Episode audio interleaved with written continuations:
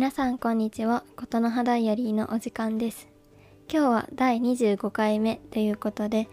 前回に引き続き私とフェミニズムについてのお話をしたいと思います。で今回は特に私がデンマーク留学中に体験した母親と祖母の夢をたどる旅っていうワークショップみたいなのがあって自分がそれをきっかけにこう私の母親とか私の祖母の時代の女性の人生を考えるようになったっていうお話です、えー、それでは行きましょう。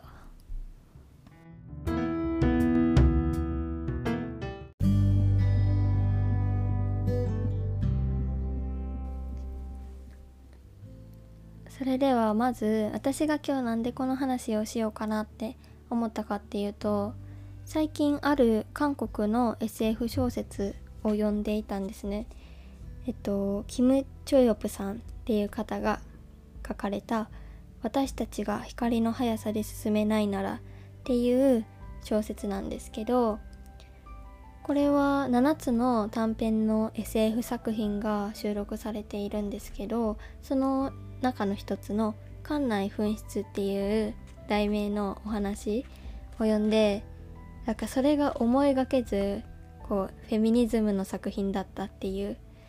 なんか SF の小説読んでたんだけど思い思いもしないところでフェミニズムの話でもあってでその本を読んだ時にこう自分の母とか祖母こう自分の上の年代の女性が生きていた時代とかこう時代のせいっていうかこの社会の背景のせいでこう何かを失ってた女性のこととかなんかそういうものを考えてたんですよね。でそれを考えてた時にこう私が留学デンマークに留学をしていた時にある女性の人生をたどるワークショップみたいなのがあってそれをこう経験した時に私は自分の母親とかの人生のこと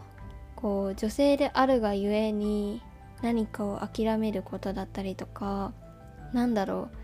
この社会で女性として生きることみたいなものをこう考えるきっかけになったワークショップがあってその時に感じた感情とかが結構蘇ってきたんですよね。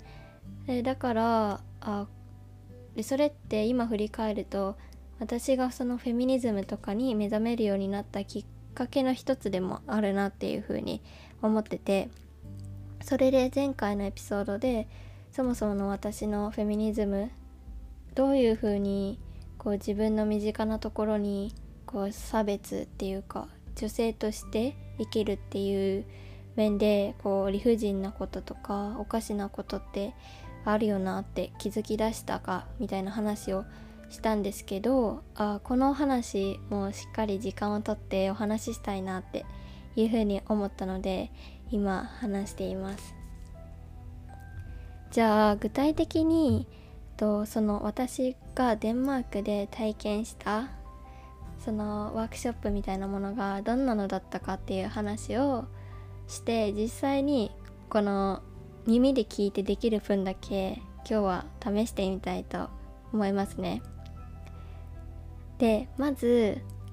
えっと第2回目とかのエピソードでもお話ししたと思うんだけど私はデンマークのフォルケホイスコーレっていう教育機関に留学をしていました。でこうフォルケホイスコーレってあんまりこう耳なじみのない単語だと思うんだけれどもこうデンマークにはフォルケホイスコーレっていう教育機関があるんですね。でそれは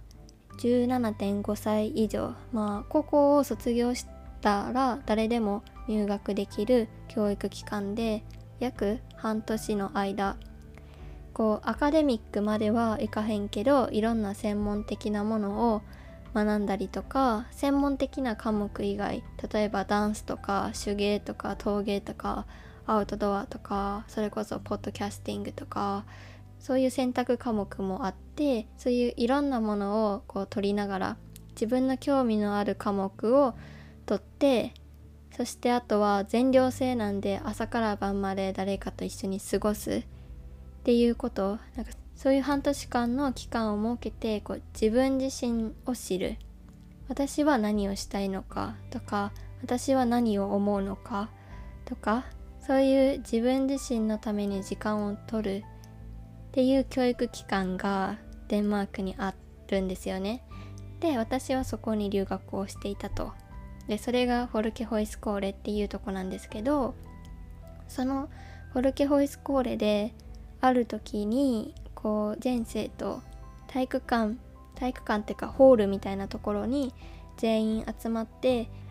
こう自分の母親とその母つまり私にとっての祖母の人生を巡るっていう旅みたいなのがあったんですよね。で具体的にそれがどんなんやったかっていうと部屋に東西南北を決めてまず自分の生まれ育った場所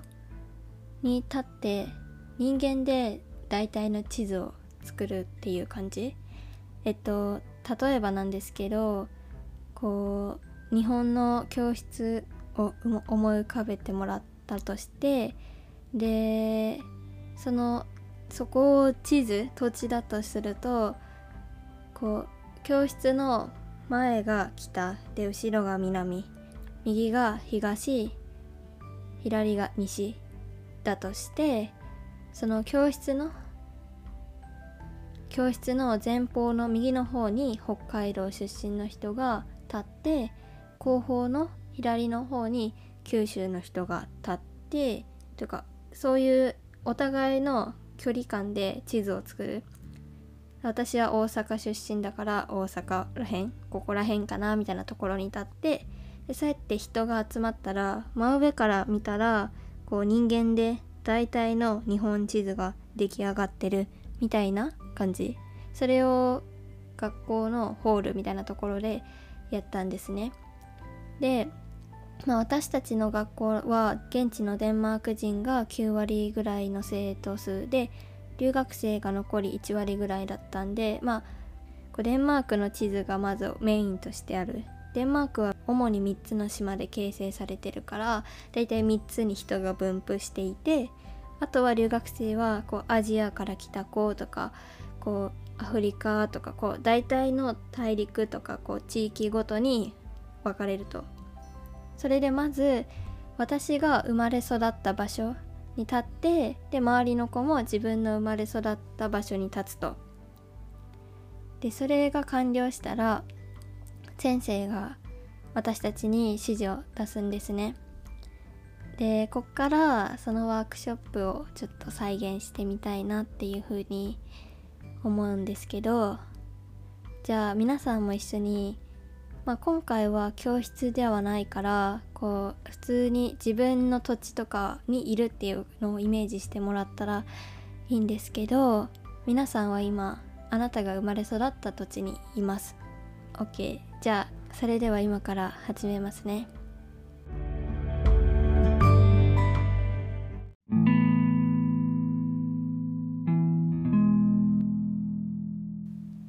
それでは皆さんゆっくりとまぶたを閉じてください。深く深呼吸をします。吸って吐いて。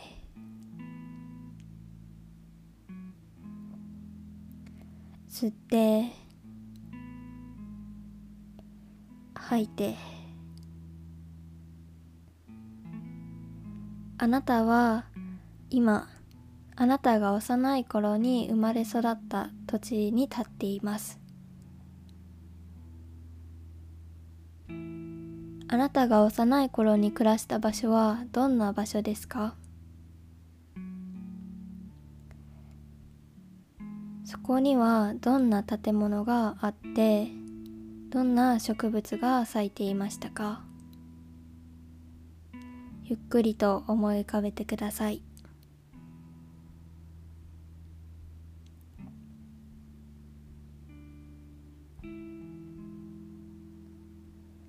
そこにはどんな風が吹いていましたか？その土地はどんな匂いがしましたか？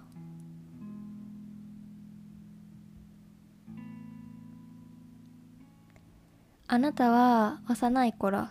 誰と何をしていましたか？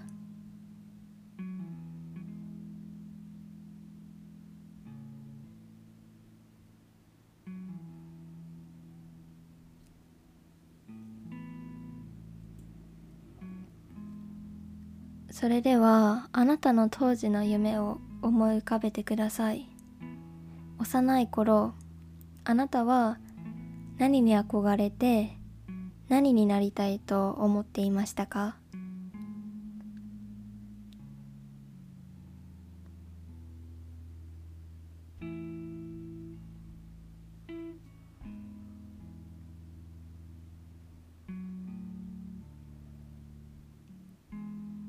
それではあなたは今時間をかけて成長して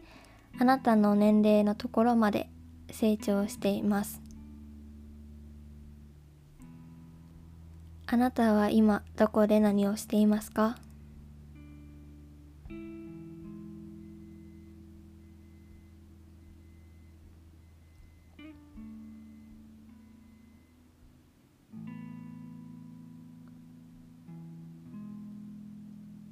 あなたの将来の夢は何ですか？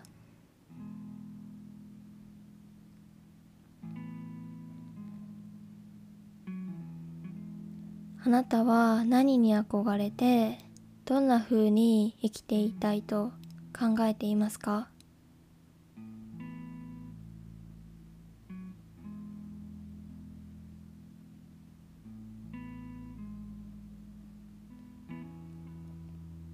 もう一度深呼吸をしてください。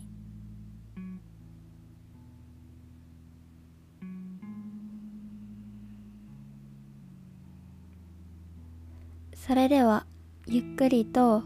まぶたを開けて周りの景色を見てくださいっ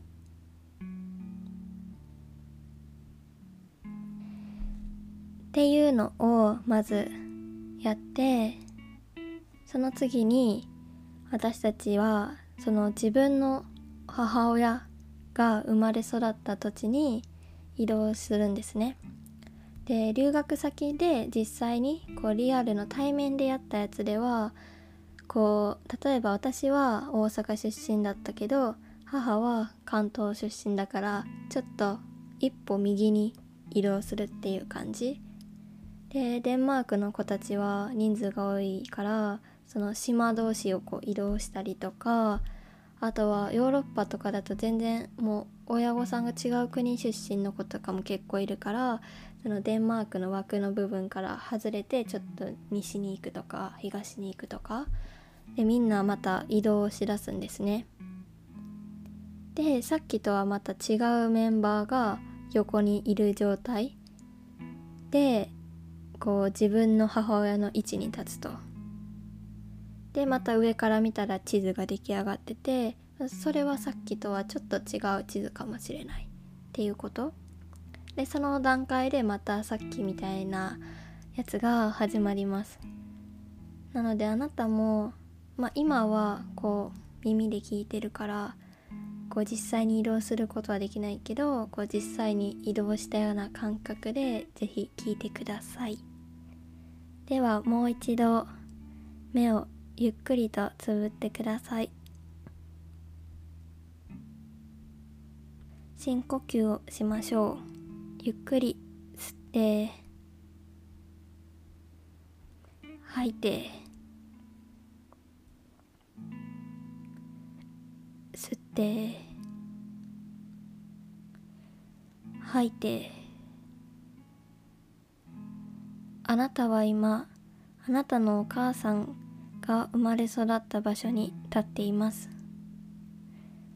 もし実際にその場所に行ったことがなくても彼女の過去の話だったりとか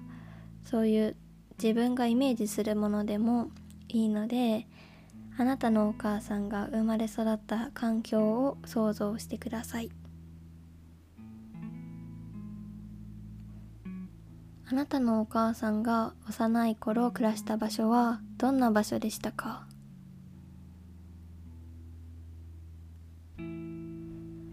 そこにはどんな建物があってどんな植物が周りにはありますか？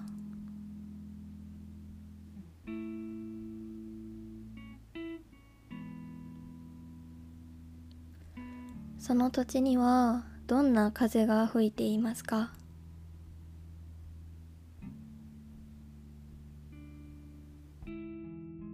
その土地はどんな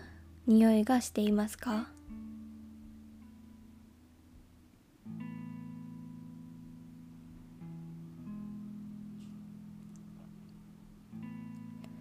その当時あなたのお母さんは誰と何をしていましたか？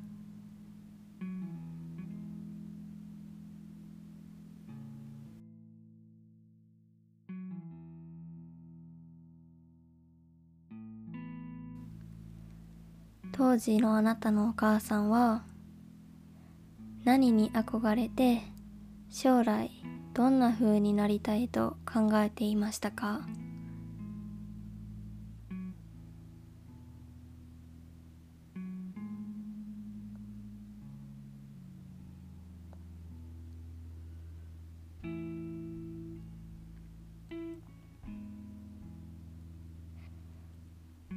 たのお母さんは幼い頃からさまざまな経験をして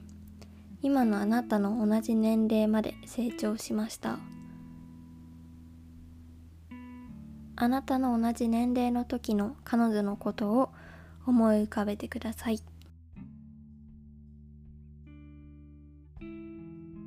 彼女はどこで何をしていますか？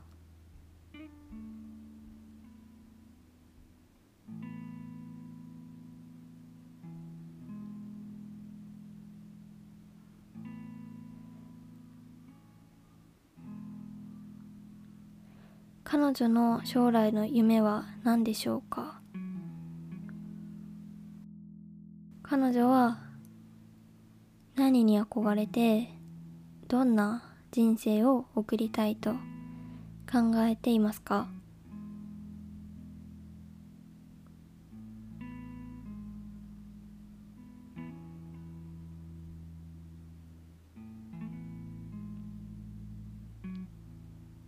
それでは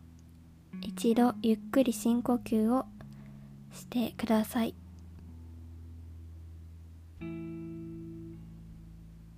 終わった人からゆっくりとまぶたを開けて周りの景色を見てください。っ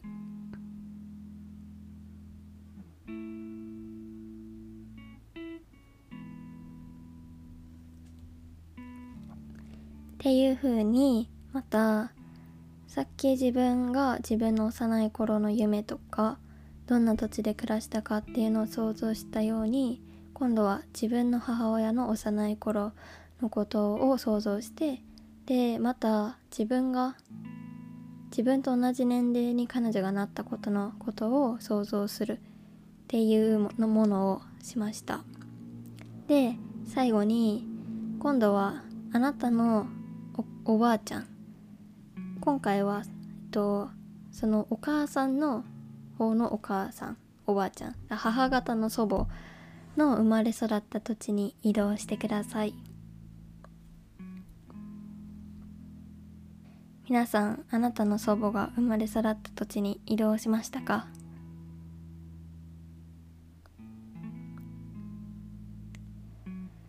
それではゆっくりとまぶたを閉じてください。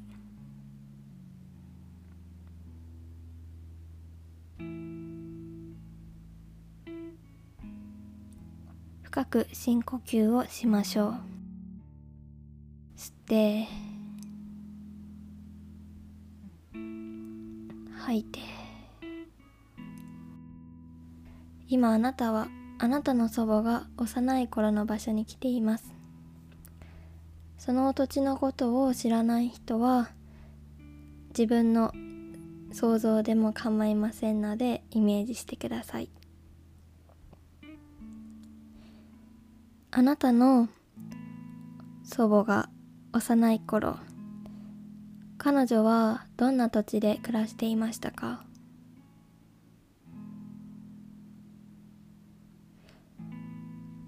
そこにはどんな建物が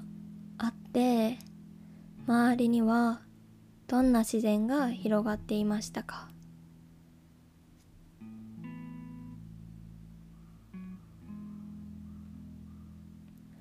その土地にはどんな風が吹いていましたか？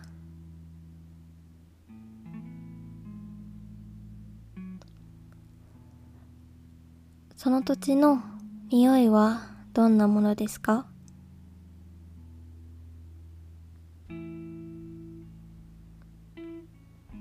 彼女が幼い頃誰とどんなことをしていましたか？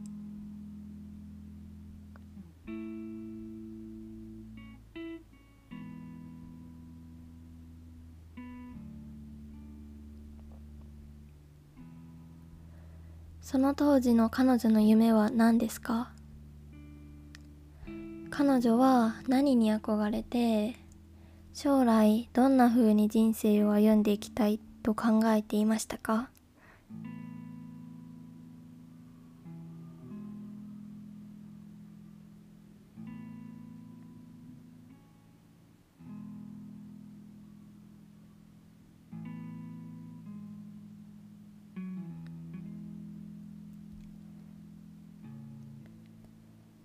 彼女は年月を経て今のあなたと同じ年齢のところまで成長しました。彼女は今どこで誰と何をして暮らしていますか？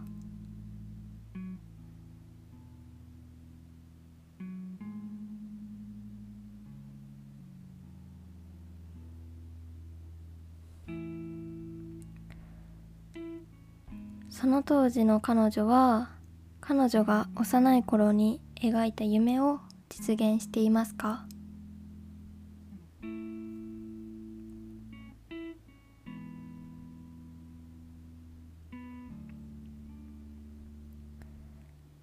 そして彼女はその時将来何に憧れて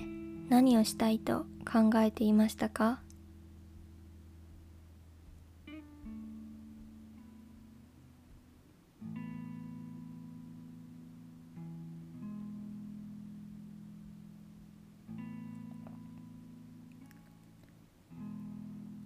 それでは最後にゆっくりと深呼吸をして呼吸を整えてからゆっくりとまぶたを開けてください。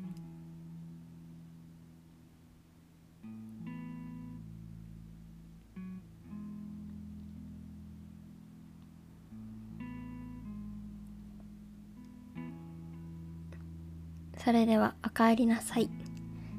あなたは今今のあなたがいる土地に帰ってきました。あなたはこの自分の幼い頃から今の暮らしそして自分の母親の幼い頃と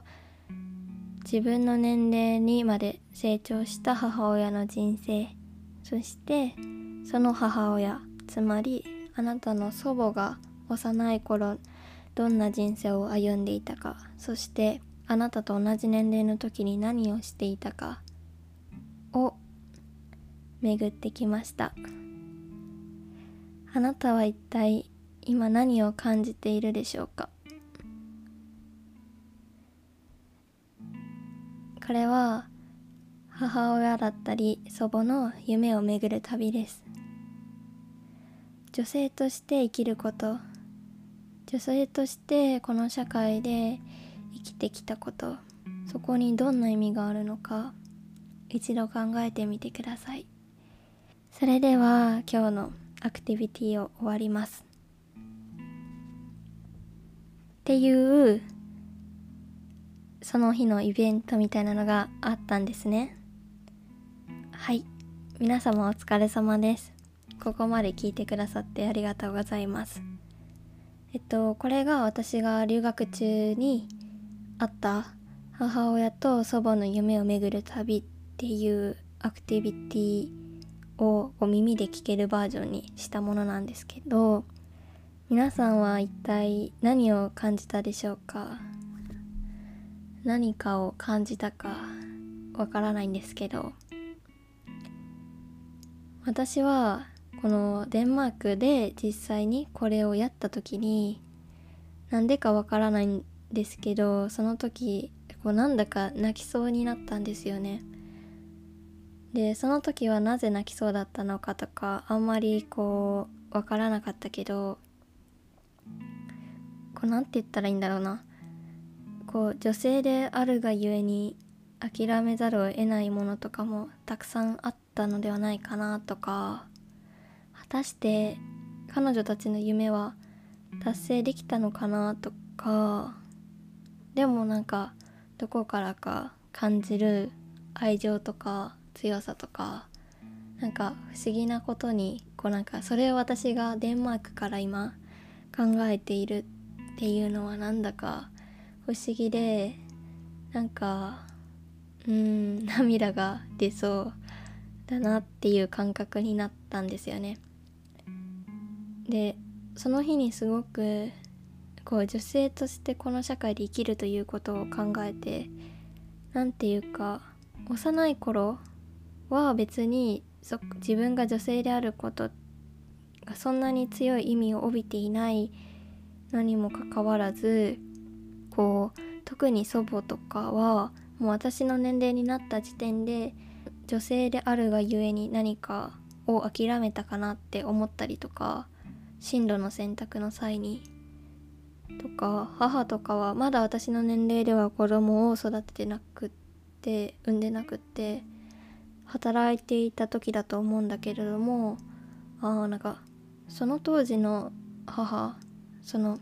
母とか妻っていう属性を持つ以前の彼女が何になりたかったかとかこう自分の今までの生活をこう考えていると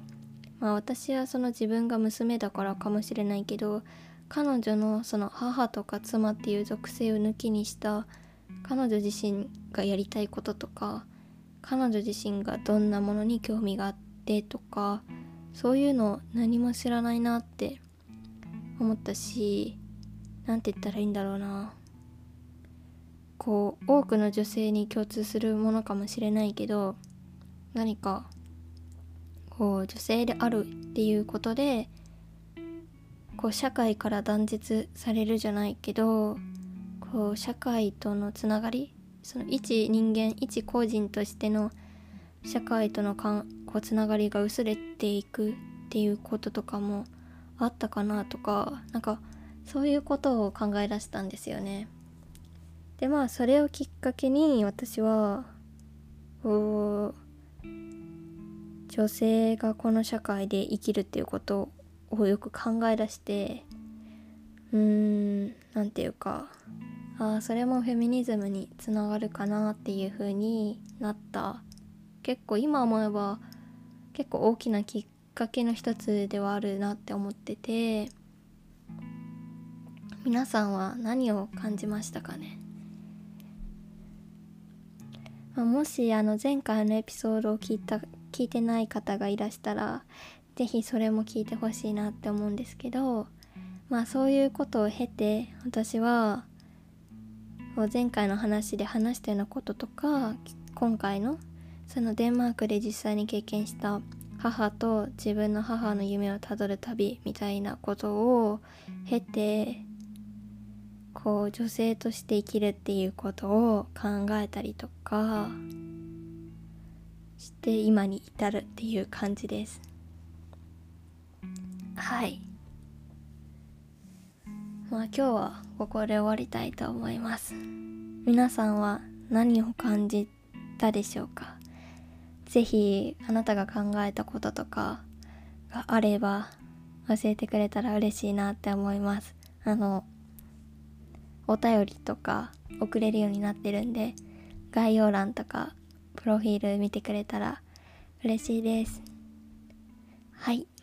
それでは今日も最後まで聞いてくださってありがとうございます。また次回お会いしましょう。さよなら。